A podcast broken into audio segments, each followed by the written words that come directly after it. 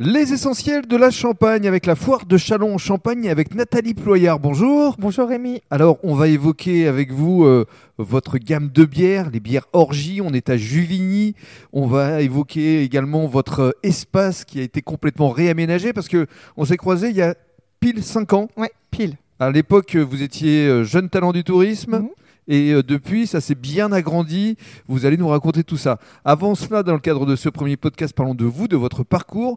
Vous êtes originaire du Nord Mm. et vous êtes arrivé il y a une vingtaine d'années ici à Juvigny. Mm, c'est ça. Pourquoi Pour chercher du travail Ouais, pour trouver du travail. D'accord. Mais pourquoi Juvigny précisément Est-ce que en fait mon mari pouvait muter Je voulais m'éloigner un peu de la région pour m'enrichir, on va dire, mais sans être trop loin des parents. D'accord. Et vous avez euh, d'abord travaillé dans une entreprise euh, autour du Malte. C'est ça, chez Malte Europe. Voilà. Oui. Donc vous étiez prédestiné à la bière finalement. Bah peut-être.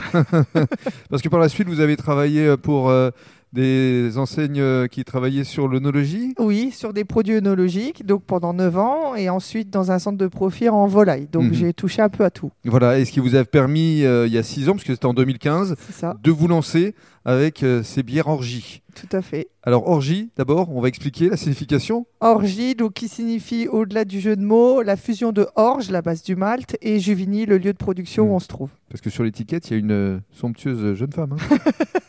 Alors, euh, parlez-nous maintenant de la façon dont vous avez démarré à l'époque où on s'est connus. C'était très artisanal. Tout à fait. En fait, on avait racheté une grange, c'est mon mari qui brassait en amateur, et puis ben, moi j'ai eu envie de me lancer, la quarantaine, voilà, je voulais changer de vie.